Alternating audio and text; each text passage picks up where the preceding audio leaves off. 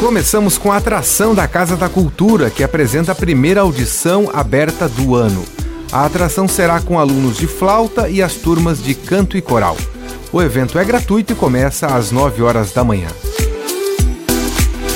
O Sesc Joinville tem na programação um debate sobre o livro Úrsula de Maria Firmino dos Reis. A mediação será com a escritora Caterine Funk. Sessão às 10 horas da manhã e outra às 4 e meia da tarde. Entrada gratuita.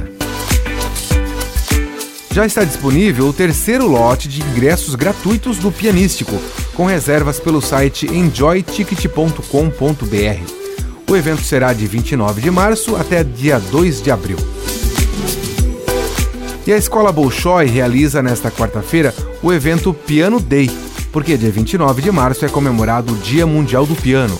A atração terá música ao vivo e balé a partir das 7 horas da noite na sala Agripina Vaganova. Entrada gratuita, mas o espaço é limitado. Transmissão também pelo Facebook da Escola Bolshoi.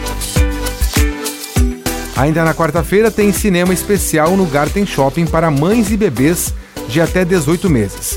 A sessão Cine Materna acontece às 2 horas da tarde com a exibição do filme Ameaça Pré-Histórica.